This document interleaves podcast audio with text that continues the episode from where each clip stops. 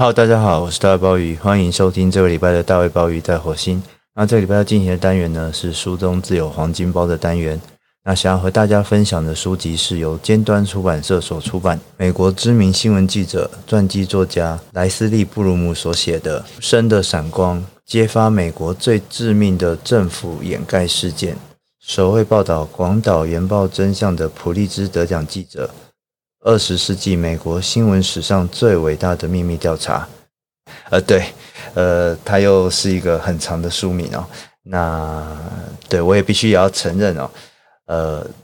大家应该都知道，或者说应该没有人觉得包包录这个节目的整个内容是没有经过剪辑的吧？如果你是这样想的话呢，呃，那你一定要放弃这个不切实际的幻想啊，因为其实包包的口才并没有很好，口条也常常会坑坑巴巴的，所以呃，大概节目呢都会进行一个很基本的修剪。当然我知道，呃，修剪完呢。很卡的地方还是会很卡啦，不过至少不会到太丢人的状况。呃，我会讲这个是因为刚刚要念这个呃首位报道的这个广岛原爆真相普利兹得奖记者什么这样的一个副标题啊，呃，包包至少就重新念了两遍三遍哦，啊，所以刚刚大家所听到的那个结果其实是一个剪辑出来的结果。呃，对了，我们在节目里面呃，其实包包常常会觉得这个。长副标的这个现象呢，实在是一个不是很可取的现象，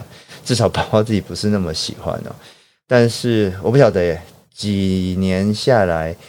呃，我渐渐好像也可以接受，尤其是跟一些出版界的朋友聊天以后，确实在这个时代里面，呃，在这个可以说是阅读和出版都面临挑战的一个非常艰困的环境里面哦，尤其是配合网络的阅读习惯。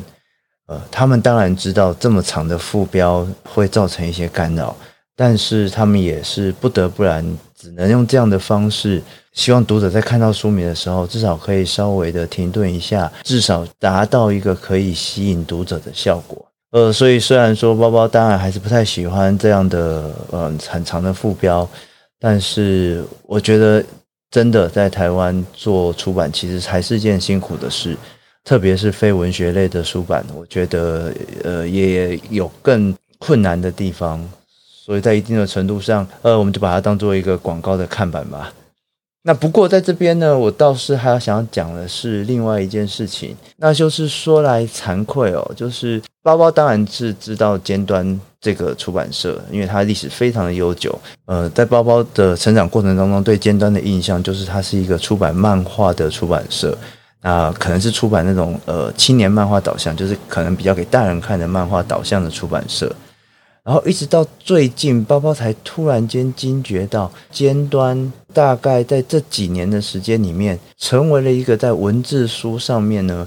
一个非常强的一个新兴的出版的势力吗？尤其是在人文社科这方面的书籍哦，因为包包最近突然发现，哎，这两三年内。有一些一看到就很喜欢的书，然后再翻完、再读完之后，才发现说啊，它原来是尖端出版社所出版的。对于一个习惯就是成长在那个尖端等于漫画出版社这样刻板印象的包包来讲，这其实是一个怎么说很惊讶的发现。呃，包括今天要讲的这一本《无声的闪光》，还有之前在节目当中和大家聊过的图像小说《长桥》。以及之前一个可以说是出版的系列，就是年纪一九多少多少年这一个系列，请了许多包包非常喜欢的写作者，然后以一个年为单位来进行书写，然后做一系列出版的计划。啊，还甚至包括，比如说像包包自己很喜欢阅读的，像曼森的头发，在成为凶手之前这种真实犯罪的阅读，以及美国一个非常重要的畅销作家，同时也是一个 Podcast 的主持人 John Green 的人类式评论，这些书籍其实呢，呃，从人文社科的这个角度，或从非文学出版的角度来说，这些书籍。呃，不管是在内容的扎实度上、选题上，又或者是刚刚所说的由尖端这边所出版的年纪这个系列的企划上面来看，都不得不说，这些出来的成品成果都令包包觉得非常的惊艳。呃，我很难想象一个刻板印象当中过去在出漫画的出版社，呃，能够在这几年快速的呃开了一条这么精彩的非文学的支线。那在这边呢，除了要消耗一下尖端出版社以外，那也想就趁现在这个机会。那和大家推荐一下，有机会呢，可以去书店或是在网络上面呢，去看一下这个我们过去觉得是出漫画的尖端出版社所出的非文学的书籍，我相信一定不会让大家失望。好，那回到今天的主角《无声的闪光》这本书。呃，就像那个副标题所说的，它其实是一本传记。它是以获得普利兹奖的纽约客记者约翰·荷西，他当时如何在二战结束之后，冲破当时美国政府重重设下的障碍，把广岛原爆的真相报道公布在世人面前，以及它所带来的后续的种种的结果。所以，我们可以说，它既是一本传记，也是一个重要的新闻事件如何被报道、如何产生、如何发生影响的回顾。有看到一些评论在谈这一本《无声的闪光》的时候，还是会比较偏向从广岛原爆的这个事件的角度去切入。那这个当然不是错的，因为这本书的主角。当然是约翰·荷西这位报道者，但是这本书之所以能够成立，以及这一个约翰·荷西的报道会是一个这么重要、值得在二十一世纪的今天重新去理解它整个新闻生成的过程，最核心的原因还是广岛原爆这件事情在人类历史上面所带来的深远的影响。不过，当然。如果让我们回到这整本书的内容来看的话，我觉得最终它最吸引包包的，还是它借由这样一个新闻事件如何被挖掘、如何被报道，以及如何对人类的历史带来巨大的改变，这样一个从新闻事件本身切入的角度，我认为是在二十一世纪的今天，在经阅读这本书的时候，非常值得关注的一个议题。我们今天的时代可以说是一个资讯快速流通的时代，生活在这样一个人手一只智慧手机的网络年代里面，讯息的获得和流通，对我们来讲似乎都不再是一件那么困难的事情。就拿新闻这件事情来说好了，在还没有网络之前，那个遥远的过去，记者要面临了许许多多来自于时间和空间上面的挑战。有许多地方是记者要费尽了千辛万苦，他都不见得能够到达。那有一些关键的时刻，往往有因为采访者没有在场，而就这样被错过。这些因为空间的距离，或者是说时间那个短暂的刹那所构成的种种的不利的条件，在相当的程度上面，在二十一世纪的今天，透过手机和网络，似乎。随时都能够在社群媒体上面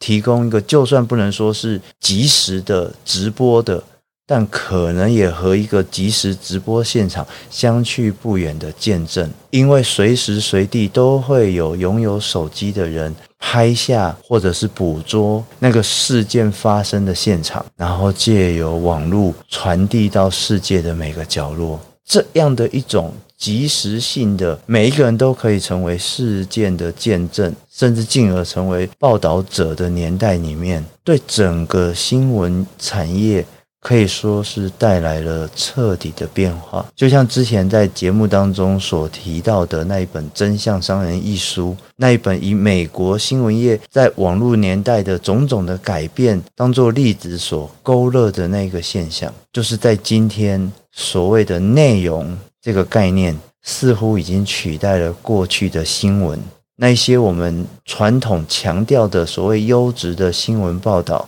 或是调查报道，似乎都成为了某一种过去的遗迹，甚至是传说。而这样的发展，它当然有它可以被非议或被批评的一面。但一定的程度上，我们还是可以认为它有它正面的意义。也就是说，当每个人都可以成为一个见证者、报道者，然后直接去传播事件的年代，至少它可以说它象征着某一种话语权的解放。理论上，当多数的人都能够向世界提供内容，即使这些内容它到达不了新闻或是优质新闻那样的标准，但这也说明了少数人可能也无法再轻易的像过去一样去遮掩事实，去扭曲真相。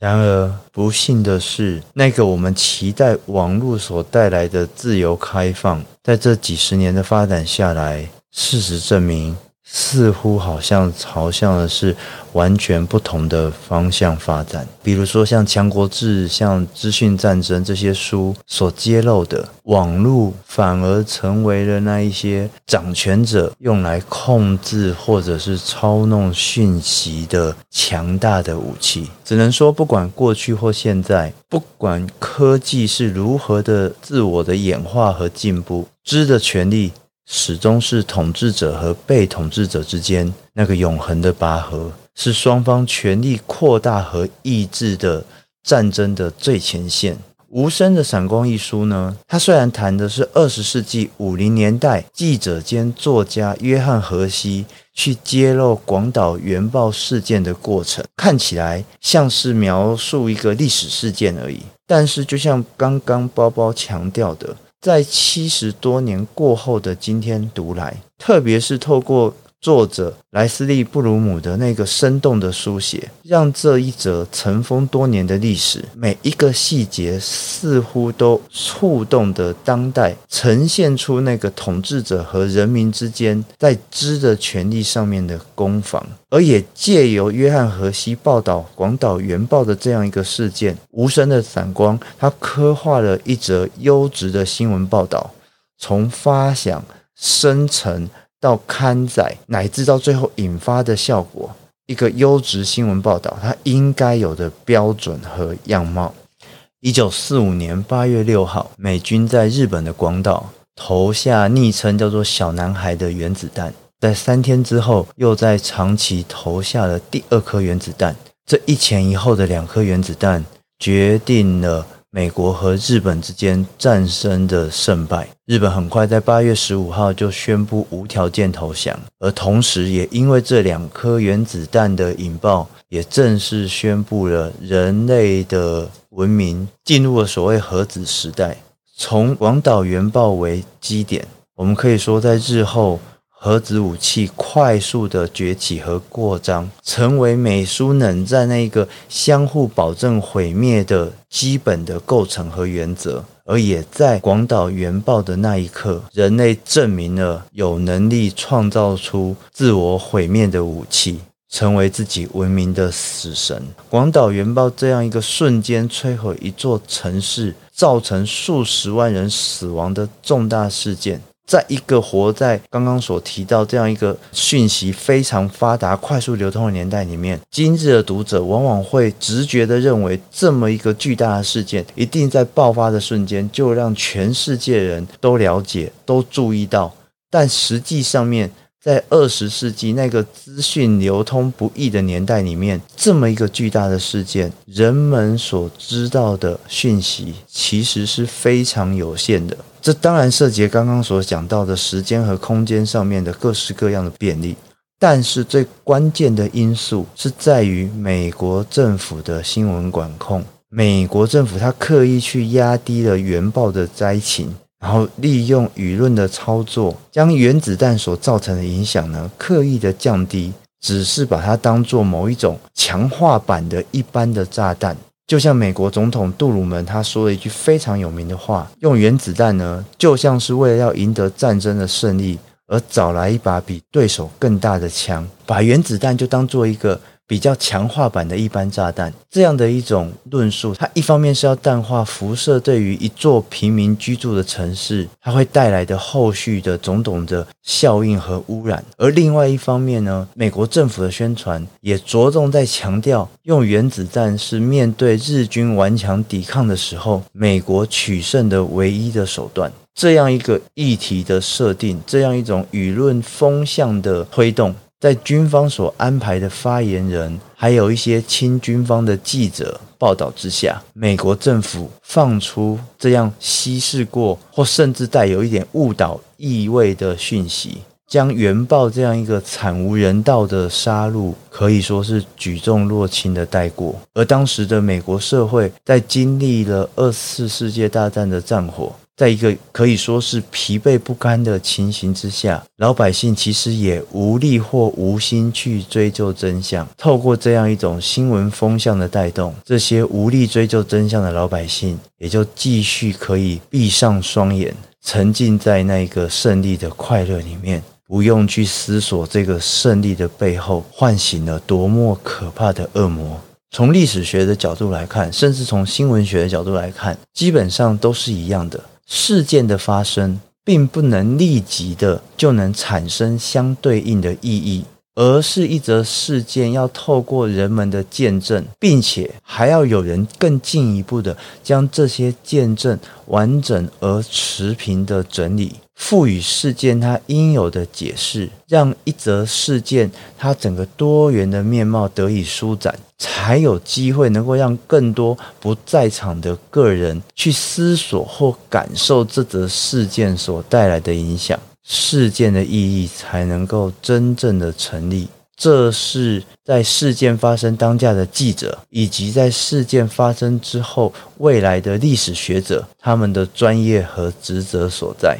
广岛原爆是一则影响人类未来的巨大的悲剧。可是，这样一个巨大的悲剧事件，倘若没有《无声的闪光》这一书的主人翁约翰·荷西，他可以不畏艰难的深入挖掘，并且在《纽约客》这本杂志上面刊登了广岛这篇文章的话，那么后来的人们对于原岛核爆的理解，很可能会完全走向另外一个方向。因为一旦没有经由约翰·荷西的报道去感同身受，并且意识到那样核子武器的可怕，失去了对于核战的警觉，人类的历史可能会走上截然不同的道路。那在当时想要深入报道广岛原爆的人间炼狱，河西他遇到最大的挑战是当时由麦克阿瑟将军他所管辖的驻日盟军总司令部。当时，任何记者想要进出广岛或者是长崎，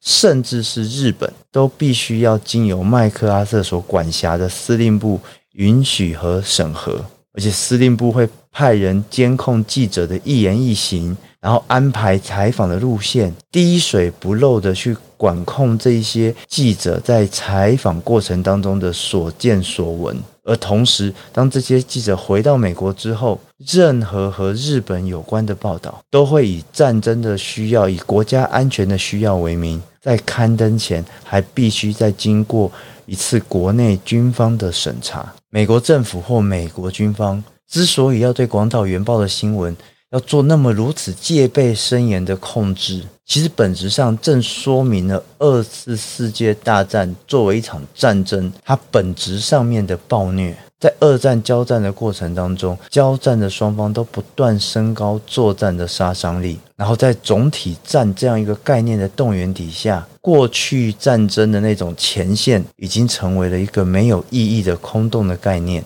二次世界大战所有大大小小的战争，都不只有军人在前线彼此厮杀，战火也深入了每个平民的日常当中。生活的现场即是战争的现场，而交战的双方都各自用正义的名义，大规模的空袭摧毁了一座座城市，夺去了无数一般人的生命。这样一种无差别的攻击，背后体现的是战争去人性化的逻辑，也就是它抹去了每一个人存在的价值和那个独特性。所有的个别的小我的存在，在大我的对战下，都只是无名的数子，只是统计胜败用的数字。原爆可以说正是这样一个去人性化逻辑，它发挥到极致所产下的怪物。当数万人的生命能够在一瞬间消失，并且任凭辐射线在未来将杀戮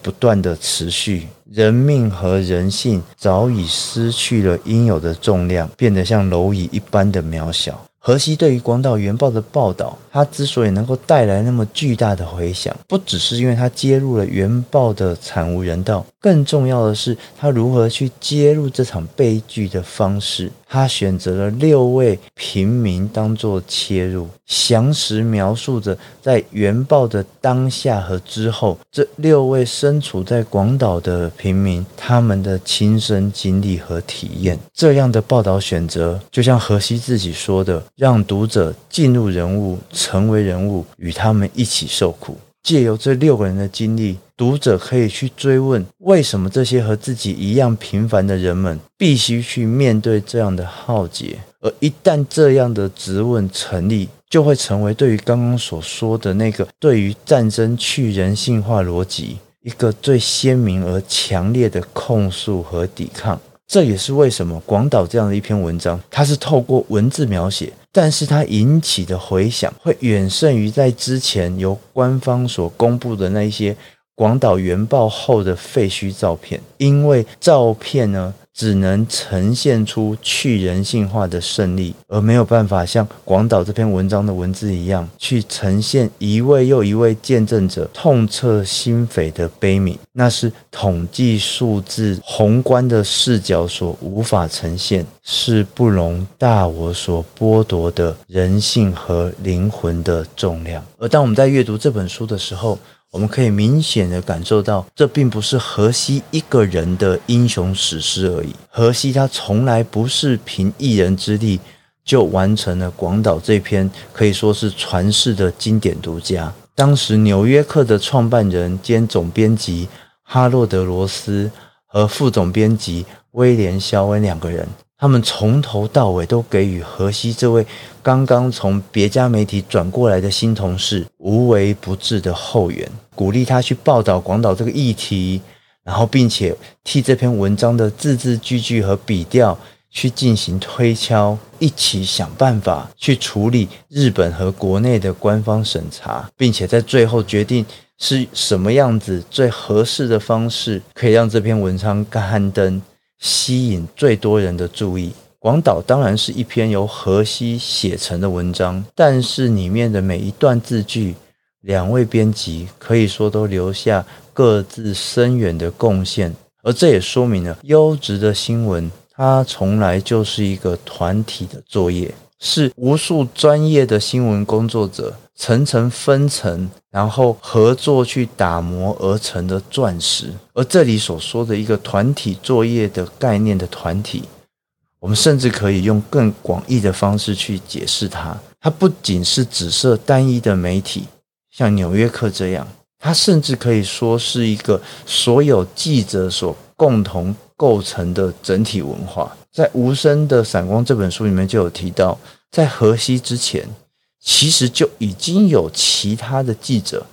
尝试着想要去揭露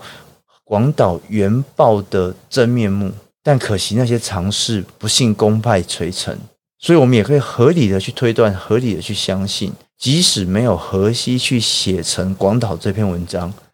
在河西之后。只要这个记者的那个团体文化持续存在，就会有其他的人前仆后继去报道和揭露广岛的真相。而事实上，当河西这篇文章出来之后，也激励了无数的记者持续的去追踪广岛原爆的议题。这就是最好的一个证明。唯有经由这些专业新闻工作者那样团体合作的锲而不舍，在这场知的权力的拔河上面，人民才有胜利的可能。核武的可怕，我相信不用说太多。今天已经有太多不同的媒介去详加描述，但在核武背后，真正可怕的是人们失去了对于当权者的制衡，让他们可以肆无忌惮地开启战端。甚至为了胜利，可以泯灭人性的按下发射核武的按钮，就像何西在一九八六年的访谈所说的。他说：“我认为一九四五年以来，让世界免于核弹灾难的，并非阻吓，